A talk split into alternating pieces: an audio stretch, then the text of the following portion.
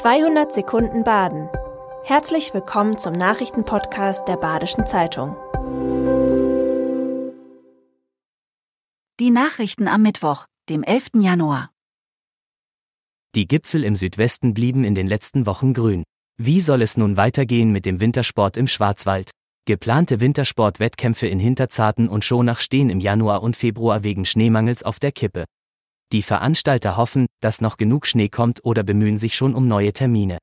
Wie der Klimawandel bei den Organisatoren Planungsunsicherheit verursacht, beschreibt die Reportage von Andreas Strepenig. Zu lesen auf www.badische-zeitung.de. Auf eBay Kleinanzeigen läuft derzeit eine massive Betrugswelle mit Produkten, die bezahlt, aber nicht geliefert werden. Betrügerbanden kapern Accounts auf dem Portal und verkaufen beispielsweise den Hall-Messerschleifer eines kleinen Freiburger Unternehmens für 64 Euro. Doch wer diese zahlt, wird das Produkt nie bekommen. In fast allen Fällen sitzen die Banden im Ausland, oft in der Türkei oder Osteuropa. Geld, das per PayPal über die Funktion Familienfreunde eingezahlt werde, wird sofort auf ein ausländisches Konto überwiesen und ist verloren. Tipp: Immer eine sichere Bezahlweise wählen. Mehr als 42.000 Menschen sind aus dem Erzbistum Freiburg zwischen Konstanz und Wertheim sowie von Breisach bis Sigmaringen ausgetreten, sagte Erzbischof Stefan Burger am Dienstagabend. Das sind mutmaßlich so viele wie nie zuvor. Eingetreten sind im krassen Kontrast dazu lediglich 352 Menschen. Freiburg ist nur noch das viertgrößte der 27 deutschen Bistümer. Burger hat außerdem eine vorläufige Bilanz von Zahlungen an Missbrauchsopfer vorgelegt. Für Dienstag, 16.30 Uhr hat die Gewerkschaft Deutscher Lokomotivführer zu einem Streik aufgerufen.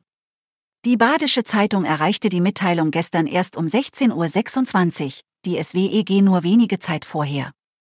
Der Streik betrifft vor allem den Stuttgarter Raum, aber auch Südbaden ist betroffen. Wie lange dieses Mal der Streik dauern wird, hat die GDL nicht bekannt gegeben. Aktuelle Informationen gibt es über die elektronischen Fahrplanauskünfte auf bahn.de oder im DB Navigator. Freiburg ist in Sachen Stau weiterhin Landesmeister. Als einzige Stadt in Baden-Württemberg landet Freiburg unter den Top 10 der staureichsten Städte Deutschlands. Im Vergleich zu 2021 rückte Freiburg vom 12. auf den 7. Platz vor. Die Stauzeit pro Kopf und Jahr hat um 3 auf 43 Stunden zugenommen. Die erreichte Durchschnittsgeschwindigkeit in der Innenstadt liegt bei 24 km pro Stunde.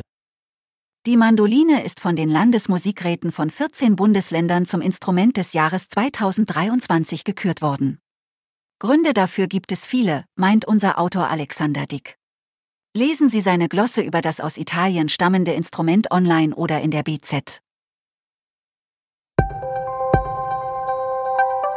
Das war 200 Sekunden Baden. Immer montags bis freitags ab 6.30 Uhr. Aktuelle Nachrichten rund um die Uhr gibt's auf der Website der Badischen Zeitung badische-zeitung.de.